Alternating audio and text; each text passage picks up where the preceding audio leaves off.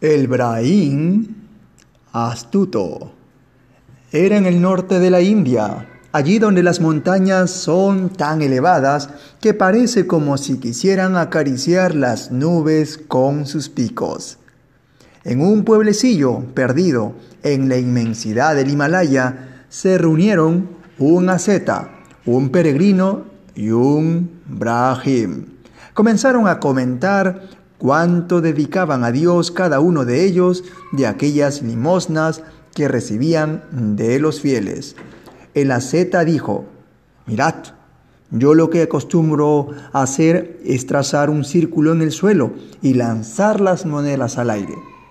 Las que caen dentro del círculo me las quedo para mis necesidades y las que caen fuera del círculo se las ofrendo al divino. Entonces intervino el peregrino para explicar. Sí, también yo hago un círculo en el suelo y procedo de la misma manera, pero por el contrario, me quedo para mis necesidades con las monedas que caen fuera del círculo y doy al Señor las que caen dentro del mismo. Por último, habló Ibrahim para expresarse de la siguiente forma. También yo, queridos compañeros, Dibujo un círculo en el suelo y lanzo las monedas al aire. Las que no caen son para Dios y las que caen las guardo para mis necesidades. Y ahí termina este cortísimo post. Así proceden muchas personas que se dicen religiosas.